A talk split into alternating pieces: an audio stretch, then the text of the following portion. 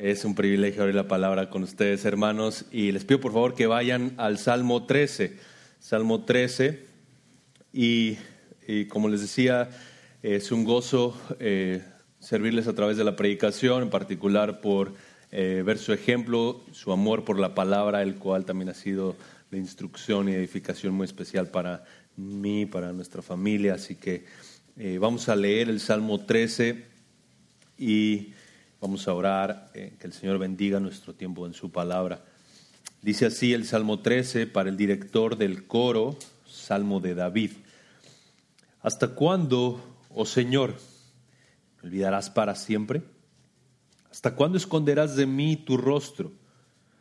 ¿Hasta cuándo he de tomar consejo en mi alma, teniendo pesar en mi corazón todo el día? ¿Hasta cuándo mi enemigo se enaltecerá sobre mí? Considera y respóndeme, oh Señor, Dios mío, ilumina mis ojos, no sea que duerma el sueño de la muerte. No sea que mi enemigo diga, lo he vencido, y mis adversarios se regocijen cuando yo sea sacudido. Mas yo en tu misericordia he confiado. Mi corazón se regocijará en tu salvación. Cantaré al Señor porque me ha colmado de bienes. Es la palabra del Señor, vamos a orar. Amado Padre, es un verdadero privilegio poder abrir tu palabra, ser dirigidos por tu Espíritu, el mismo Espíritu que la inspiró y que movió a los autores, en este caso a David, a que escribiera este salmo tal cual eh, lo tenemos ahora delante nuestro. Señor, rogamos por tu ayuda, por tu, dirección, por tu iluminación, para que no solamente entendamos lo que estamos leyendo y estudiando, sino también, eh, Señor, que en tu gracia lo apliquemos a nuestra vida. Que nos des la fuerza mediante tu espíritu de ser hacedores de tu palabra y, Señor, también ser de beneficio mutuo para la edificación de esta tu iglesia local. Rogamos por nuestro pastor Luis, nuestro pastor Josías y el resto de los ancianos enseñando en los grupos de, comunión. Que tu nombre sea exaltado, que el nombre de tu Hijo sea glorificado y es en sus méritos y en su nombre que rogamos también que bendigas nuestro tiempo juntos. Amén. El sufrimiento es eh, parte innata de la vida del creyente. Job 5.5 dice que el hombre nace para la aflicción como las chispas vuelan hacia arriba. Sufrimos de, distintas maneras y, somos afligidos eh, desde distintos frentes. La tribulación de alguna u otra manera es un compañero constante, un compañero recurrente en nuestro día a día. Sufrimos físicamente porque nuestro cuerpo se desgasta, según de Corintios 4, 16, el hombre exterior va desgastándose, pero esperamos junto con el resto de la creación el día de nuestra redención definitiva. Sufrimos los embates de nuestra propia carne, Romanos 7, porque aún como creyentes todavía estamos en este cuerpo de muerte. Sobrellevamos la lucha contra nuestro propio pecado, Santiago 4.1, nuestros miembros que combaten entre sí contra nuestras propias concupiscencias. Sufrimos también como peregrinos al saber que este mundo no es nuestro, no es nuestro hogar. Primero Pedro 2.11 somos extranjeros y peregrinos. También sentimos el dolor cuando recibimos la disciplina de nuestro buen Padre Celestial, Hebreos 12.11, que aunque no aparentemente no produce gozo, sí produce un crecimiento hacia la imagen de su Hijo. Además, estamos en una lucha constante por la verdad contra un mundo que abraza, promueve y ama la mentira, gobernado por el padre de mentiras, según Juan 8:44. Así que, no importa si eres un nuevo creyente o has seguido al Señor un rato, la realidad es que ya sea por nuestro pecado, por la carne, por la disciplina del Señor, por el hecho de estar en un mundo caído o incluso por un ataque directo de Satanás, como en el caso de Job, seremos y somos afligidos. Ahora, eso no nos convierte en víctimas. El sufrimiento es de alguna u otra manera inherente a la vida cristiana. De hecho, Jesús prometió que los que le seguimos tendríamos múltiples aflicciones y tribulaciones en este mundo. Juan 16, 33. El dolor es una premisa porque somos forasteros en este mundo. Entonces la pregunta no es si voy a sufrir, sino cómo respondo adecuadamente al sufrimiento. Porque el dolor en sí mismo no me santifica, sino la respuesta correcta al dolor, la que por la gracia de Dios nos ayuda a crecer hacia la imagen de Cristo, quien ejemplifica perfectamente cómo enfrentar la aflicción. Es la obra del Espíritu la que me hace responder correctamente a la aflicción y entonces madurar hacia la imagen de mi hermano mayor. Responder bíblicamente al dolor, esa es la clave. Así que si vamos a andar por el sendero del sufrimiento, si lo vamos a caminar, ¿cómo encaro ese sufrimiento de forma que traiga honor al Jesús que estoy siguiendo? Eso es lo que nos enseña este salmo. Cómo sufrir con fe, cómo sufrir en fe, cómo ir del lamento producido por el sufrimiento a la alabanza arraigada en las promesas, cómo ir del dolor de la aflicción al gozo de la convicción, cómo ir del llanto al canto, aun cuando la situación aparentemente no cambia. Cómo aferrarse a las promesas del rey, aun cuando parece que el rey no está presente. A veces el dolor es tal que cuando un hermano quiere animarte y te dice, hermano, sé que estás atravesando por esta aflicción, eh, ora al Señor, ¿cómo puedo orar por ti? Oremos juntos. Y pensamos, ¿qué oro? ¿Qué pido? Ni siquiera sé qué decir. ¿Qué le digo a mi Padre Celestial? El dolor ha nublado de tal manera mi visión que no tengo ni idea de qué decir. Ni siquiera sé si Dios me escucha. Es más, ni siquiera sé si Dios está presente en mi dolor. Las tinieblas, las tinieblas son tan densas que honestamente no, no puedo ver al Padre de las luces. ¿Cómo encaras este sufrimiento de manera que traiga honor a Cristo? Es lo que nos enseña este salmo. El salmo 13 nos enseña tres características de la oración piadosa en medio de la aflicción tres características de la oración piadosa en medio de la aflicción. Versículos 1 y 2, la oración piadosa en la aflicción es sincera. Versículos 3 y 4, la oración piadosa en la aflicción es sabia. Y versículos 5 y 6, la oración piadosa en la aflicción es segura. Sincera, versículos 1 y 2, sabia, versículos 3 y 4, segura, versículos 5 y 6. La oración piadosa en la aflicción es sincera, sabia y segura. Y mi oración y mi ruego es que este salmo nos ayude a, levantar los ojos por encima de la niebla de la aflicción que nos enfrentamos constantemente y entonces seamos instruidos para acercarnos con confianza y orar piadosamente a nuestro Padre, aún en medio de la dificultad, para honrarlo, para que Él sea glorificado. Y la primera característica es que la oración piadosa en la aflicción es sincera.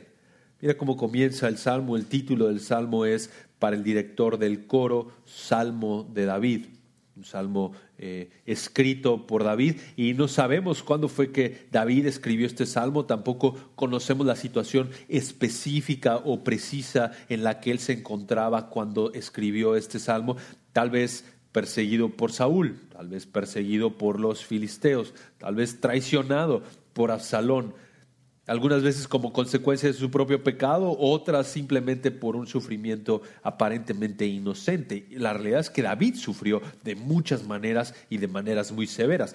Lo que no sabemos es la situación, pero lo que sí sabemos y lo que sí nos comunica David es su sentido profundo de dolor y tristeza. ¿Cómo lo hace? Veamos el primer versículo. Miren ahí versículo 1. ¿Hasta cuándo, oh Señor? Esta expresión hasta cuándo es repetida y es dominante en la primera parte del Salmo. Miren el texto. Miren el versículo 1. Dice, ¿hasta cuándo, oh Señor? Segunda parte del primer versículo, ¿hasta cuándo esconderás de mí tu rostro? Versículo 2, ¿hasta cuándo he de tomar consejo? Y luego versículo 2, la segunda parte, ¿hasta cuándo mi enemigo se enaltecerá sobre mí? Estas cuatro repeticiones son únicas en el Salterio. Son, eh, esta serie de preguntas es la más repetida en todo el Salterio y, es, un, este cuestionamiento de parte de David es reiterado y es donde observamos que probablemente Dios no le ha contestado. Probablemente David ha orado de maneras similares, de esta misma forma, en el pasado y Dios no ha respondido. No ve la mano de Dios obrando como él quisiera o como él lo esperaría. Y la pregunta central de David es ¿cuánto tiempo más? ¿Cuánto más voy a pasar en medio de las densas tinieblas de esta aflicción? David está muy preocupado y enfocado en el tiempo, en la duración. ¿Cuánto más de esta aflicción? Y la implicación es, no aguanto más, no puedo más. Esta prueba definitivamente es demasiado. Y por las preguntas que vienen a continuación en el Salmo, entendemos que es una prueba severa, es intenso lo que David está viviendo. Es una prueba real que le está carcomiendo y no sabe cómo enfrentarlo y está luchando con la realidad de que parece que Dios ni siquiera está ahí. Esta no es la prueba que se encuentra el mexicano cuando prueba la salsa y no pica. No es ese tipo de prueba. Ni la de su servidor cuando le dicen, era descafeinado y no regular y no te avisé antes. No, no carnalidades, no trivialidades por las que nos quejamos neciamente, sino una tribulación genuina. David está sufriendo de verdad. Y son preguntas retóricas, es decir, que no esperan una respuesta de parte de Dios. O sea, no esperan que Dios necesariamente le responda.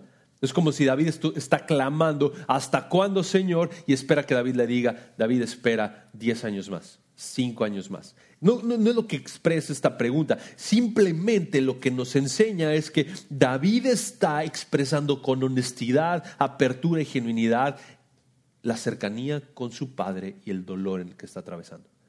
Él genuinamente viene delante del Señor y abre su corazón y derrama su alma delante de Él y expresa el dolor de la aflicción que está atravesando al único que puede escucharlo. ¿Por qué? Porque mira lo que dice David, mira a quién se dirige. Dice, ¿hasta cuándo, Señor? Es una frase incompleta y un comentarista, Allen Ross, dice que cuando se rompe una frase así en el idioma original, cuando se deja incompleta de manera tan repentina, expresa la severidad del lamento.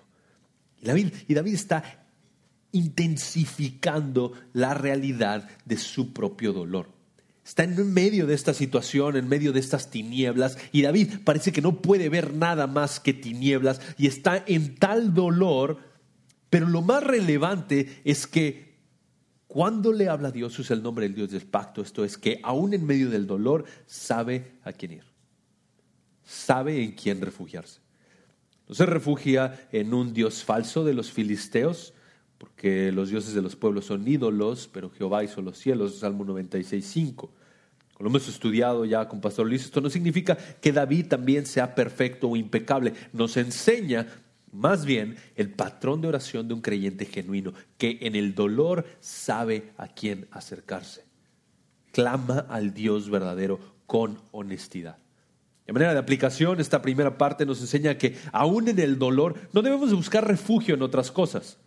No debemos de buscar refugio tal vez en que nuestra situación cambie o en que aparentemente vaya a mejorar. Mucho peor, no debemos de buscar refugio en el pecado. Bueno, ¿sabes qué? Me voy a volcar al alcohol y a las drogas porque no aguanto más esta situación. Una respuesta pecaminosa al dolor simplemente agrega más pecado y más complejidad a la situación y por supuesto no honra al Señor. Incluso a veces queremos refugiarnos en cosas buenas, la familia, los estudios, pero el tema es que esos no son refugios que te van a sostener permanentemente en medio del dolor. De hecho, no, no debemos encontrar esperanza en el hecho de que nuestra situación va a cambiar aún de este lado de la gloria buscar alivio en las cosas de este mundo. Las cisternas rotas de este mundo no fueron diseñadas para satisfacernos. ¿Por qué? Porque David nos enseña que en el dolor Él busca al Dios verdadero, el único que puede salvarle y el único que puede satisfacer su necesidad en medio de su oscura situación. Y nos enseña que viene delante de Él con absoluta genuinidad y debemos hacer lo mismo con absoluta honestidad viene delante del Señor. Ahora, mira, mira cómo continúa orando David. Dice primero, ¿hasta cuándo, oh Señor? Luego dice, ¿me olvidarás para siempre? ¿Hasta cuándo esconderás de mí tu rostro? Estas dos expresiones son paralelas y la clave en estos dos versículos son estas palabras, olvidarás y esconderás. Olvidarás y esconderás. Y la idea es que David no, no puede ver la más mínima bendición en medio de, de la prueba. No puede ver que Dios esté bendiciéndole en medio de la prueba. No es capaz, su, su, mirada está nublada de tal manera que no alcanza a ver la bendición de Dios en medio de su prueba. ¿Por qué? ¿Por qué decimos esto? Porque ser olvidado por Dios y que Dios esconda su rostro de alguien son expresiones sinónimas a que Dios deje bajo juicio o bajo maldición a una persona. ¿Recuerdan Génesis 8.1? Donde Dios se acuerda de Noé. Y no es que, uy, Noé está ahí en medio de la nada, en el arca, su familia, no puede ser, se nos olvidó. No, sino que la acción de recordar se usa en la Biblia para expresar la fidelidad de Dios a su pacto, especialmente respecto a la intervención de Dios para rescatar. Cuando Dios recuerda, rescata. No es porque falte información en su mente, sino en la manera bíblica de expresar que Dios está a punto de intervenir para rescatar. Y entonces, lo que David piensa es, Dios no me va a rescatar de esto. ¿Cuánto más? ¿Cuánto más? ¿Hasta cuándo? Después dice, esconderás de mí tu rostro. Y la idea de esconder el rostro es porque Dios esté lejos de David. Dios llena la tierra, Él es omnipresente. Esa sería la respuesta del seminarista. No, David, no es cierto. David, Dios está ahí contigo, Él es omnipresente. Pero no, lo que David simplemente está haciendo es expresar el dolor de su corazón. Y la idea de que Dios haya escondido el rostro de David es el contraste directo con la bendición arónica de número 6, en donde Dios resplandece su rostro sobre su pueblo y entonces lo bendice. Y David, y David siente en medio de su dolor y de su dificultad, Dios ni siquiera está aquí. No puedo ver su rostro. No sé en dónde está. La oscuridad me ha nublado de tal manera que no puedo ver al Dios del pacto. Desde la perspectiva de David, con sus ojos nublados por la oscuridad de la prueba, parece que Dios no está ahí ni para librarle ni para bendecirle. David no es capaz de ver las bendiciones de Dios en medio de su prueba. Y esa es una tentación tan fuerte en medio del dolor, olvidarnos de que nuestro buen Padre nos ha colmado de múltiples bendiciones, que usa todo para nuestro bien eterno y de la multitud de bendiciones que ya nos ha dado, aun cuando atravesamos aflicciones. Y nos viste, nos da de comer, nos da una iglesia local, nos da su palabra, nos ha dado a su Hijo. Pero nuestro pecado y en el dolor de la aflicción, a veces solo vemos eso solo vemos la aflicción. Y nos unimos a David y decimos, ¿hasta cuándo? Y David continúa expresando honestamente la severidad de su situación cuando dice en el versículo 2, ¿hasta cuándo he de tomar consejo en mi alma, teniendo pensar en mi corazón todo el día? Esa idea de tomar consejo en mi alma se refiere a que la dirección de la vida de David está en sí mismo. Y esto es una tragedia. Mira, el mundo te dice, oye, la voz interior es el mejor consejero. O el que mejor te conoce es tú mismo. Sé tu propio consejero. Esto no solamente es una necedad y te va a llevar a la tragedia, la realidad es que es una teología absolutamente incorrecta. Y David tiene una teología correcta.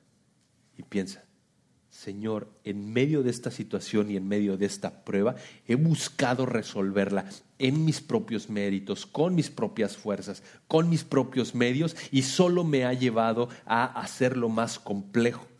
Proverbios 3:5, David se ha hecho sabio en su propia opinión y dice, Señor, ¿cuánto más voy a ser sabio en mi propia opinión? Necesito tu dirección, necesito tu ayuda para saber cómo enfrentar esta prueba.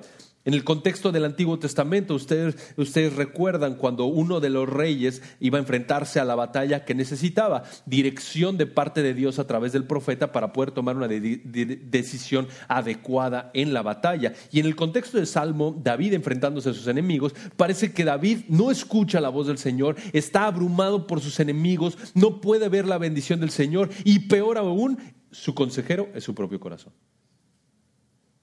Él siente que la lejanía del Señor le ha dejado a la deriva y no puede tomar las decisiones correctas viéndose a sí mismo. Tiene una necesidad absoluta de que Dios lo guíe, lo aconseje. Y no tener un, y la aplicación de esto es que no tener la dirección de Dios a través de sus revelaciones es una tragedia.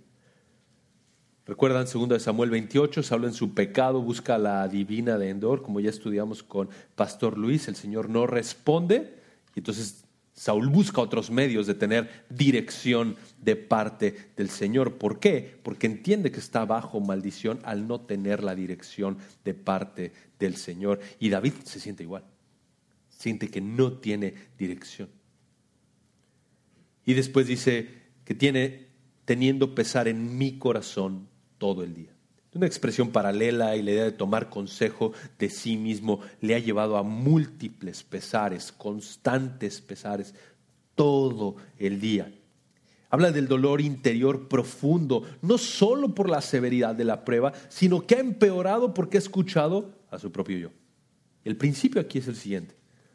Las llamas de la aflicción se calientan aún más cuando tomamos decisiones necias, pecaminosas, poco informadas y no bíblicas. Las llamas de la aflicción se calientan aún más cuando tomamos decisiones necias, pecaminosas, poco informadas y no bíblicas. La aflicción se vuelve aún más ardua al sumarle nuestra propia carga de pecado. Y no es que cada aflicción sea consecuencia del pecado, pero sí el pecado la hace más difícil. Nuestra propia falta de confianza en el Señor en medio de la aflicción la hace más compleja. Entonces, David no solamente está en medio de la oscuridad, sino está con la peor persona que conoce, él mismo. Y así cuando enfrentamos nuestras propias pruebas. Estamos en medio de la oscuridad, no alcanzamos a ver la bendición del Señor de ninguna manera y creemos que estamos ahí en la peor de las dificultades y estamos solos. O peor aún, escuchando nuestro propio consejo. Y David repite ahora la pregunta, ¿hasta cuándo mi enemigo se enaltecerá sobre mí. Mi enemigo se enaltecerá sobre mí. Habla de que los enemigos de David han tenido victoria sobre él, es decir, está en una posición de humillación ante sus adversarios, parece que como si sus adversarios lo tuvieran rodeado, él está viendo hacia arriba y lo único que ve es sus adversarios a punto de acabarlo, de manera que en estos primeros dos versículos todo es negro. No hay confesión de pecado, no hay gozo, no hay arrepentimiento. Una chispa ahí con que David clama al Dios verdadero, pero solo está la lúgubre, dolorosa y penetrante repetida expresión. ¿Cuánto más? ¿Hasta cuándo? Refleja y nos enseña la honestidad de David al venir delante del Señor. Y tal vez te unes a, a David en esta pregunta, ¿cuánto más, Señor? ¿Hasta cuándo? Esta prueba es tan dura, no, no, no puedo aguantarla. Y por un lado, el hecho de que David sea honesto y auténtico, esto no implica que los cuestionamientos son automáticamente los correctos, pero sí nos insta a clamar al Señor con total sinceridad. El salmista no, no disimula su súplica sino que comunica abiertamente el pesar de su corazón sin inhibiciones delante del Señor. Y al final del día el Señor conoce cada detalle, las profundidades de nuestro ser, pero nos exhorta a no ser necios, a aferrarnos a nuestro orgullo sin reconocer plenamente nuestra necesidad y absoluta dependencia de Él. Es una necedad estar atravesando la aflicción y entonces decir, bueno, la voy a resolver aquí con mis propios medios, de tal manera que ni siquiera voy a rogar al Señor que me ayude. Es la peor de las necedades. Y por eso David nos enseña que en medio de la aflicción vengamos con confianza, con absoluta honestidad delante del Señor y esa es una inmensa bondad de nuestro Padre. Qué amoroso nuestro Padre al acercarnos así, al enseñarnos que podemos venir delante de Él para depender absolutamente de Él. Y ahora en el, punto número dos vemos que la oración piadosa en la aflicción no solamente es sincera, sino también es sabia. La oración piadosa en la aflicción es sabia, versículos 3 y 4. ¿Por qué es sabia? Porque sabe qué pedir sabe qué pedir. ora con sinceridad, primeros dos versículos, y ora con sabiduría, segundos dos versículos, versículos 3 y 4. ¿Cuáles son las primeras peticiones del Salmo? Aquí las vemos en el versículo 3. Este segundo punto, la oración piadosa en la aflicción es sabia. Dice David, considera y respóndeme, oh Señor, Dios mío. Estos dos verbos, estos, este considera y respóndeme, habla de, de que David está invitando a Dios ahí a que venga con él a su sufrimiento. Son verbos intensos y la idea es, Dios, mira dónde estoy, mira el dolor en el que me encuentro. Por favor, tienes que intervenir. No me dejes solo en medio de este dolor. Invita a la presencia del Señor, la intervención divina y reflejan el profundo deseo de David y también la urgencia con la que clama al Señor de tal manera que usa de nuevo el Dios del pacto y está diciendo, Señor, estoy sufriendo de tal manera, mírame, mira mi aflicción y ven aquí conmigo a sufrirla, ven aquí conmigo a acompañarme. David se siente tan solo que entonces clama que el Señor intervenga, pero lo impresionante en esta porción es que David dice, Señor Dios mío. Esto es increíble. Después de que el Salmo toca su punto más profundo, más oscuro y más bajo al final del versículo 2, al inicio del versículo 3 vemos una chispa de luz y ahora, aunque de a poco parece que ahí comienza a resplandecer. David dice que este glorioso Yahweh, el Dios del pacto, el Dios que sostiene la totalidad de la creación que existe en sí mismo. Ese Dios del pacto es mi Dios. La prueba entonces en medio de la oscuridad ha acercado a David y lo ha empujado a ver que el único que puede sacarlo de ahí es Dios. Le ayuda, la prueba le ayuda a ver que no puede depender de una convicción ajena, sino que él mismo tiene que clamar a Dios. Este Dios es el Dios a quien yo sirvo, a quien pertenezco, ningún otro falso ídolo. Es el Dios que reina sobre los cielos. Ese es mi Dios, es lo que nos está comunicando David. Él y solo Él puede librarme de esta agonía. Y parece que el salmista, como les decía, está invitando aquí al Señor a que vea de cerca su tribulación. Tú eres mi Dios, mira de cerca mi dolor. Esta misma idea de cercanía con el Señor se usa también una página ahí adelante. Miren el Salmo 16, Salmo 16, 2. Y de nuevo es un, es un salmo en donde, donde David está clamando por protección. Desde el versículo 1 dice, protégeme, oh Dios, pues en ti me refugio.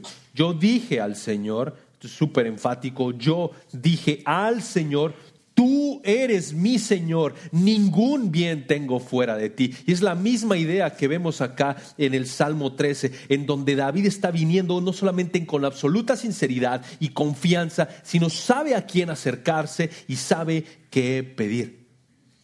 Y es impresionante, pero esta misma frase, Dios mío, es usada por Jesús en Mateo 27, 46 en el contexto de la más profunda aflicción que jamás alguien pudiera atravesar, y esta es la aflicción de la cruz. Mateo 27, 46, Dios mío, Dios mío, ¿por qué me has abandonado? Y antes de que pensemos de que nuestras tribulaciones se parecen en ninguna medida a la tribulación o a la aflicción de Cristo, para nada, ese no es el punto. Más bien nos enseña Jesús de manera absoluta y perfecta en la cúspide de la aflicción, pero también en la cúspide de la confianza que podemos clamar a nuestro Dios aún en la aflicción más severa. Jamás comprenderemos la agonía e intensidad del sacrificio de Cristo en la cruz, pero nos enseña de manera perfecta que en el dolor más profundo podemos clamar a aquel que es nuestro Dios es mi Dios. Un Dios impersonal, sino uno que se compadece, entiende y está con nosotros en medio del dolor. Solamente el Dios del pacto, su Dios, puede intervenir de manera exitosa y en conformidad a, a, su fidelidad ahí en la prueba de David. Entonces David implora que Dios intervenga, porque nadie más puede hacerlo. No es que Jehová sea su último recurso, Jehová es su único recurso. No puede venir a nadie más. Busca en sí mismo, busca ayuda alrededor, nadie más puede ayudarlo. Y de nuevo, parece que Dios le ha acercado en medio de la aflicción para que David entienda, dependes de mí únicamente. Esta expresión es de exclusividad en cuanto al carácter salvador de Dios. Isaías 43, 11, fuera de mí no hay quien salme, pero David ora con sabiduría porque sabe a quién orar y sabe qué pedir. Sabe qué pedir. Y después de invitar al Señor a su aflicción, diciéndole que lo considere, que lo vea, que le responda. Oh Señor, Dios mío, versículo 3, segunda parte, dice, ilumina mis ojos, no sea que duerma el sueño de la muerte. Literalmente el texto dice, no, no sea que duerma la muerte. Ilumina mis ojos, este es un, uso figurativo y conecta con que David está en una prueba tan severa que cree que va a morir.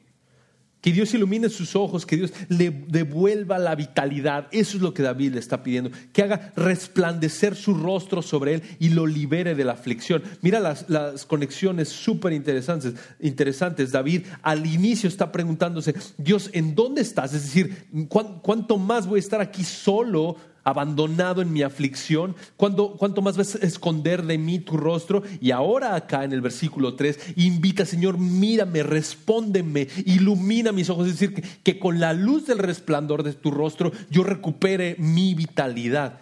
David ve la oscuridad de su prueba con tanta intensidad que, como dice un comentarista, cree que si Dios no le da fuerza para abrir los ojos, los va a cerrar para no abrirlos más. Que si cierra los ojos, va a ser la última vez que lo cierre. Así de densas eran las tinieblas en las que David se sentía. Pero, ¿por qué no quiere morir? ¿Que no morir es ganancia? Sí, pero hay un elemento adicional súper importante que a David le preocupa y que caracteriza a los reyes del Antiguo Testamento. Que si el enemigo salía victorioso, el enemigo salía victorioso, el honor de quién quedaba dañado. Era el honor de Dios, el Dios del pacto, el que quedaba dañado. Entonces David le importa la gloria del Señor y entonces le implora que intervenga porque le importa que sus enemigos no se sobrepongan eh, en él, no solamente por su propia vida, sino porque si se sobreponen al ungido de Jehová, entonces es el nombre de Jehová el que queda en juego. David está preocupado genuinamente por la gloria de Dios. Y por eso decía que de a poco va brillando la luz en este salmo. Parece que David va levantando sus ojos en la neblina de la aflicción y luego continúa el versículo 4 y, lo explica. No sea que mi enemigo diga, lo he vencido y mis adversarios se regocijen cuando yo sea sacudido. David está genuinamente preocupado, conmovido por la situación que se encuentra y esto se refleja por lo que sus enemigos podrían decir. ¿Qué es lo que sus enemigos podrían decir? Lo he vencido. Vencimos al ungido de Jehová. Pone palabras en la boca de su adversario y es como si ellos tuvieran un canto de victoria. Hemos derrotado al ungido de Jehová. Si Dios no libra a su ungido, si no cumple sus promesas, entonces es el honor de Dios en el que está en juego. Si los enemigos de David, que son los enemigos de Dios, salen victoriosos, entonces el enemigo podría decir, nuestro Dios es más fuerte que el suyo. Aunque por supuesto desde la perspectiva bíblica entendemos que Dios está gobernándolo todo y orquestando cada situación, aún las derrotas de Israel, para traer gloria a su nombre a lo largo de la historia, en el contexto inmediato y desde la perspectiva singular de David, lo que él está pensando, si ellos ganan, Jesús no es honrado. Si ellos me derrotan, Jesús no es honrado. Entonces lo que más le preocupa en medio de su situación y en medio de su dolor es que Jesús sea honrado. Y por eso hablábamos al inicio. ¿Cómo entonces enfrento las pruebas de manera que Jesús sea glorificado? Esa es la preocupación central de David. Que el nombre del Dios del pacto no sea blasfemado aún en la oscuridad de su prueba. De manera que después David dice, no sea que mi enemigo diga lo he vencido y mis adversarios se regocijen cuando yo sea sacudido. Esta idea de regocijarse tiene una connotación de culto y de adoración y entonces el punto es que los enemigos de David harían una fiesta y un culto de alabanza a su Dios falso si es que David era vencido y David no podía tolerar eso. David estaba genuinamente preocupado porque Cristo, porque Dios fuera honrado, porque el Dios del pacto fuera honrado, de tal manera que si, si, atravesar por su aflicción implicaba que Dios fuera honrado, si atravesar por la aflicción le implicaba que él aprendiera a honrar a Dios, aún venciendo a sus enemigos, entonces David estaba dispuesto a todo. Y después dice, mis adversarios se regocijen cuando yo sea sacudido. Y esta idea de sacudido tiene que ver con sacar de balance, ser inestable. Entonces, si los adversarios derrotaban a David, adorarían a sus dioses falsos, pensando que habían tenido la victoria sobre el Dios verdadero. Esta porción es impresionante. David quiere que Dios sea adorado porque solo Él es digno.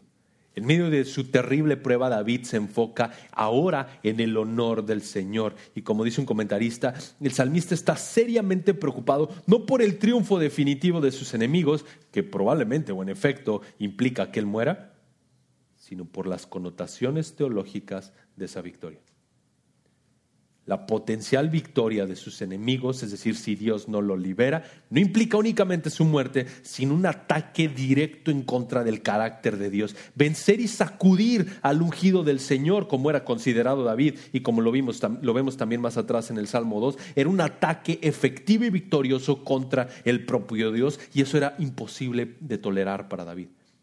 En un sentido, David está consternado no solo por el peligro que corre, sino porque la gloria de Dios está en juego. Y así debemos de enfrentar las pruebas.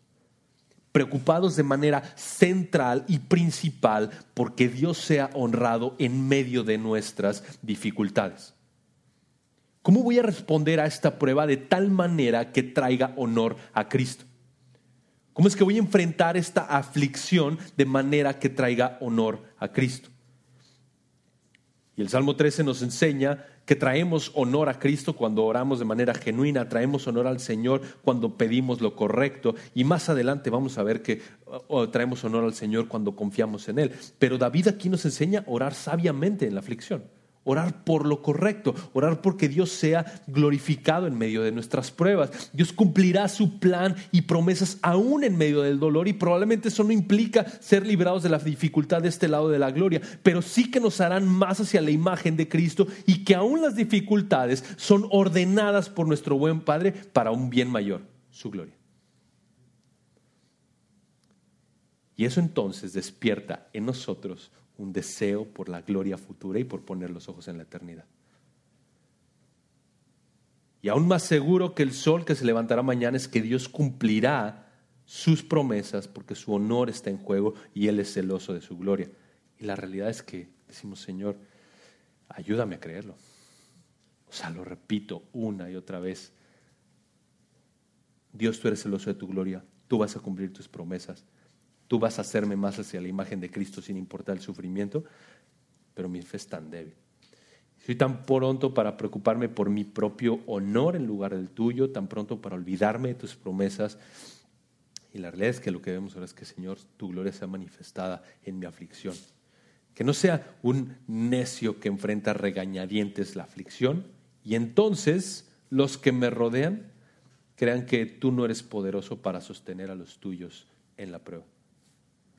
David ora por lo correcto y lo correcto es que Dios sea honrado. Y eso lleva al siguiente punto, que es orar con confianza. Entonces digamos que David de a poco va levantando la mirada sobre las tinieblas de la aflicción o de a poco va saliendo del pozo de la aflicción y el primer paso para salir del pozo de la aflicción es preocuparse porque Dios sea honrado. Es preocuparse porque Dios sea glorificado. Entonces el Salmo 13, como estamos estudiando, nos enseña tres características de la oración piadosa en medio de la aflicción. La oración piadosa, versículos 1 y 2, es sincera, versículos 3 y 4 es sabia, y versículos 5 y 6, y vamos a estudiarlos ahora, es segura. Es decir, ora con confianza, ora con fe, ora con certeza. Y dice David, mas yo en tu misericordia he confiado mi corazón se regocijará en tu salvación. Y este último punto llegamos a la Oda a la Alegría de Beethoven en el Salmo 13. Es extraordinario. El contraste con los versículos anteriores hacen pensar que ¿cómo es que, cómo es que esto está aquí? ¿Cómo es que los versículos 5 y 6 están aquí? Parece que pertenecen a otro salmo? ¿Cómo es que encajan en medio de que David está en lo más profundo de su dolor y su aflicción? Y entonces aquí dice, yo voy a confiar en tu misericordia. David, ¿qué, no dijiste que Dios te había olvidado? David, ¿qué está, pasando aquí? Y nos enseña un poco del ejercicio de cómo se escribían los salmos. No es que David está siendo perseguido para Absalón y le dice, dame un momentito, hijo, esto lo tengo que escribir en este salmo. Ahora sí, sigamos presionando. No, no, no. O sea, hay un ejercicio de que David está huyendo y probablemente tiene un momento de, para refugiarse. Y entonces es en ese punto en donde puede meditar acerca de lo que está pasando, traer, traer el peso de las verdades bíblicas a lo que va a escribir y entonces meditar con precisión. Y entonces nos enseña a que cuando enfrentamos la aflicción, nos necesitamos eso. Necesitamos traer las verdades bíblicas a nuestra mente y entonces meditar, pensar y entonces nos ayuda a levantar los ojos y ver más allá de la aflicción. Y por eso es que David, versículo 5, ora con confianza y dice, más yo en tu misericordia he confiado. En lugar de los enemigos impíos que buscan destruirme para gozarse con sus falsos dioses, más bien yo voy a confiar en la misericordia, el amor leal, de Dios a su pacto, ese amor inquebrantable. Como dice un autor de apellido Kirchner, David pone atención no en la calidad de su fe, sino en el objeto de su fe. David termina el salmo con una convicción y una expresión de fe extraordinaria, porque a la luz de la potencial victoria de sus enemigos parece improbable que David escriba esto, pero ese es el reflejo preciso del corazón del creyente que se aferra a las promesas y carácter de Dios, aún en las pruebas más complicadas. La confianza de David no está en que su situación cambie, sino que el Dios del pacto no le abandonará. Que Él llevará a cabo, él llevará a cabo su plan en medio de su aflicción. Y ahí está su confianza. No hay mejor fuente de confianza, más bien no hay otra fuente de confianza. Solamente el Dios del pacto puede sostener a David y es en donde él se refugia. Y por eso después dice, mas yo en tu misericordia he confiado, mi corazón se regocijará en tu salvación. David encuentra gozo en la salvación y en el contexto obviamente se refiere a que él confía que Dios le va a liberar de la situación. Como aplicación no implica que Dios nos va a sacar de, de la misma manera, pero el contraste es que si los enemigos de David se iban a regocijar venciéndole, él se iba a regocijar en la salvación provista por el Señor. Segundo escalón para salir del pozo de la aflicción es recordar el gozo de la salvación. Primero, recordar que todo es acerca de la gloria de Dios. Segundo, recordar el gozo de la salvación. Tener la perspectiva eterna. No tenemos tiempo para ir a esos textos, pero ustedes los recuerdan. Hechos 5 y Hechos 16, la iglesia siendo perseguida, Pedro perseguido, Pablo perseguido, Silas perseguido, en la cárcel. ¿Y qué hacen? Lo enfrentan con gozo. Lo enfrentan cantando. ¿Por qué? Recuerdan el gozo de la aflicción. Y no significa que vamos a ser liberados de la cárcel de la misma manera, no significa que vamos a ser liberados de la aflicción de la misma manera. Lo que sí nos enseña es a enfrentar la aflicción de esta manera, como, como también lo hace David, con confianza. Versículo 6 dice, cantaré al Señor porque me ha colmado de bienes. David responde cantando al Señor por sus innumerables bendiciones. De nuevo utiliza el nombre del Dios del pacto y David está dispuesto a cantar a Dios en contraste con lo que sus enemigos dirían. ¿Por qué? Los enemigos creen que van a obtener la victoria, pero David dice, Dios me ha colmado de bienes y yo voy a cantar de eso. David cantaría al Señor en alabanza. Y eso denota también un sentido de alabanza en el contexto de culto. David, esto tiene una perspectiva muy personal a lo largo del Salmo, pero a manera de aplicación nos enseña el mismo principio de 2 de Corintios 1, que cuando una persona es afligida y encuentra confianza en el Señor y es fortalecida por el Señor, ¿qué pasa? Los que le rodean también son alentados y fortalecidos a poner la confianza en el mismo Dios que en el que él confía. Y por eso David dice, cantaré, cantaré al Señor. Y me ha colmado de bienes. La totalidad de los bienes del Señor están sobre mí, es lo que David piensa. Recuerda las bondades de Dios en comparación a la prueba, porque antes no podía verlas y ahora David levanta la mirada, recuerda el amor leal, el amor de pacto del Señor, sabe que no le abandonará y dice, solamente entonces puedo pensar en la gloria de Dios y solo puedo pensar en las bondades que me ha dado. La prueba ahora tiene el tamaño que corresponde desde la perspectiva divina. Los primeros versículos David no logra ver al Señor por las tinieblas de su prueba y acá levanta los ojos y se ha dado cuenta que Dios realmente le ha saturado de sus bondades. Y en realidad, si somos honestos, por muy difícil que sea la prueba, el hecho de que no estemos en el infierno, eso ya es gracia. Y eso no demerita el dolor de la aflicción, por supuesto, sino que hace que las bondades del Señor brillen más aún en el dolor. Y así es como lo hace David. Recuerda las bondades del Señor.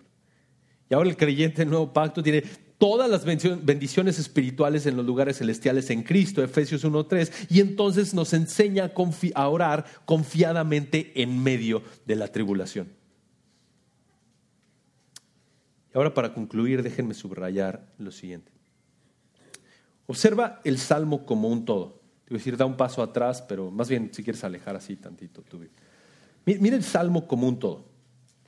Y los pilares que sostienen este salmo, que esto es un tema recurrente en todos los salmos, es el lenguaje del pacto y el lenguaje de cercanía de parte de David hacia el Señor.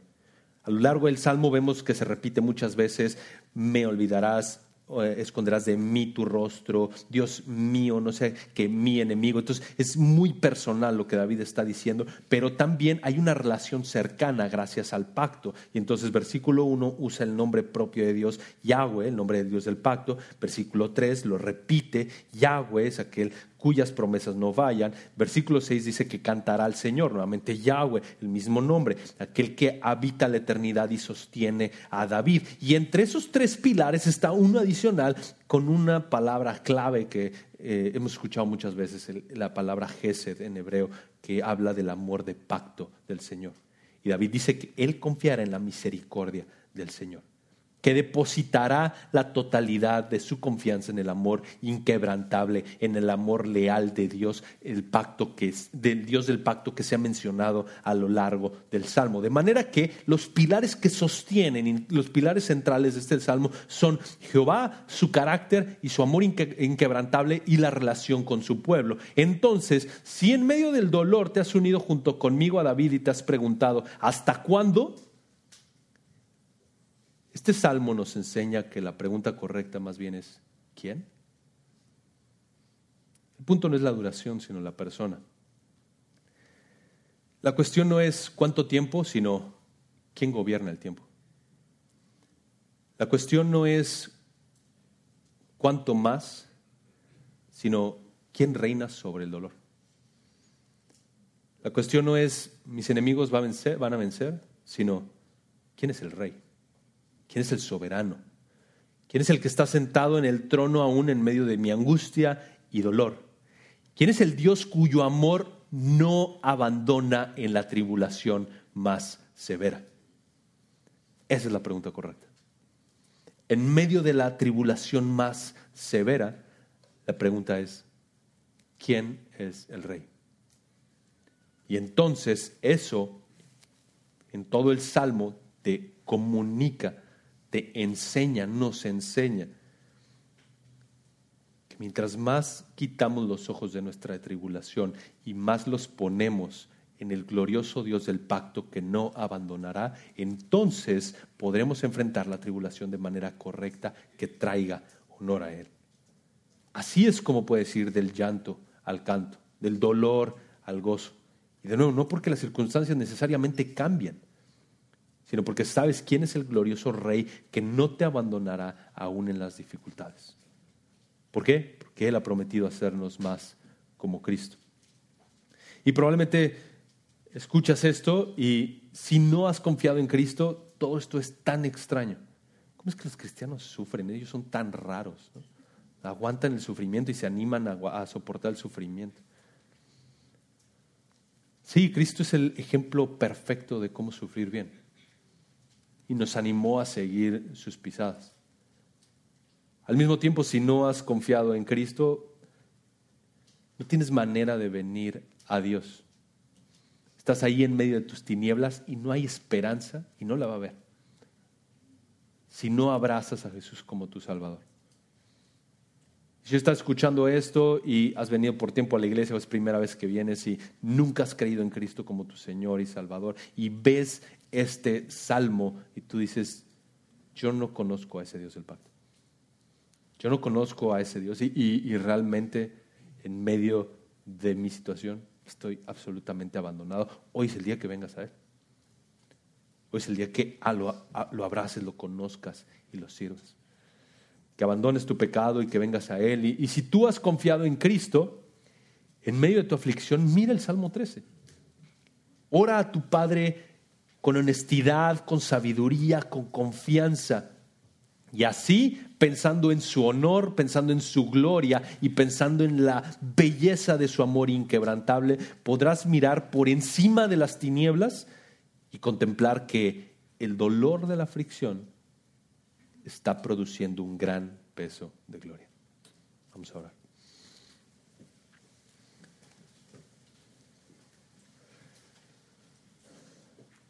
Amado Señor, gracias por el privilegio de clamar a ti, de tu amor inquebrantable. Gracias por tu amor que no abandona y rogamos por tu gracia y por, por tu sabiduría, por la asistencia de tu Espíritu para que nos des fe, para que en medio de la tribulación y en medio de la aflicción no pongamos los ojos necesariamente en la prueba, sino los podamos poner en nuestro amado Señor Jesucristo,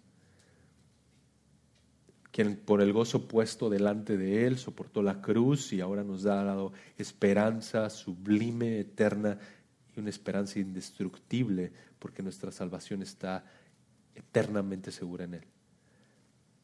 Ayúdanos a verlo a Él, a honrarlo a Él, aún en medio de las dificultades. Y gracias por enseñarnos a través de este salmo a orar con honestidad, con sabiduría y con convicción, para traer honor a ti aún en medio de nuestras múltiples pruebas.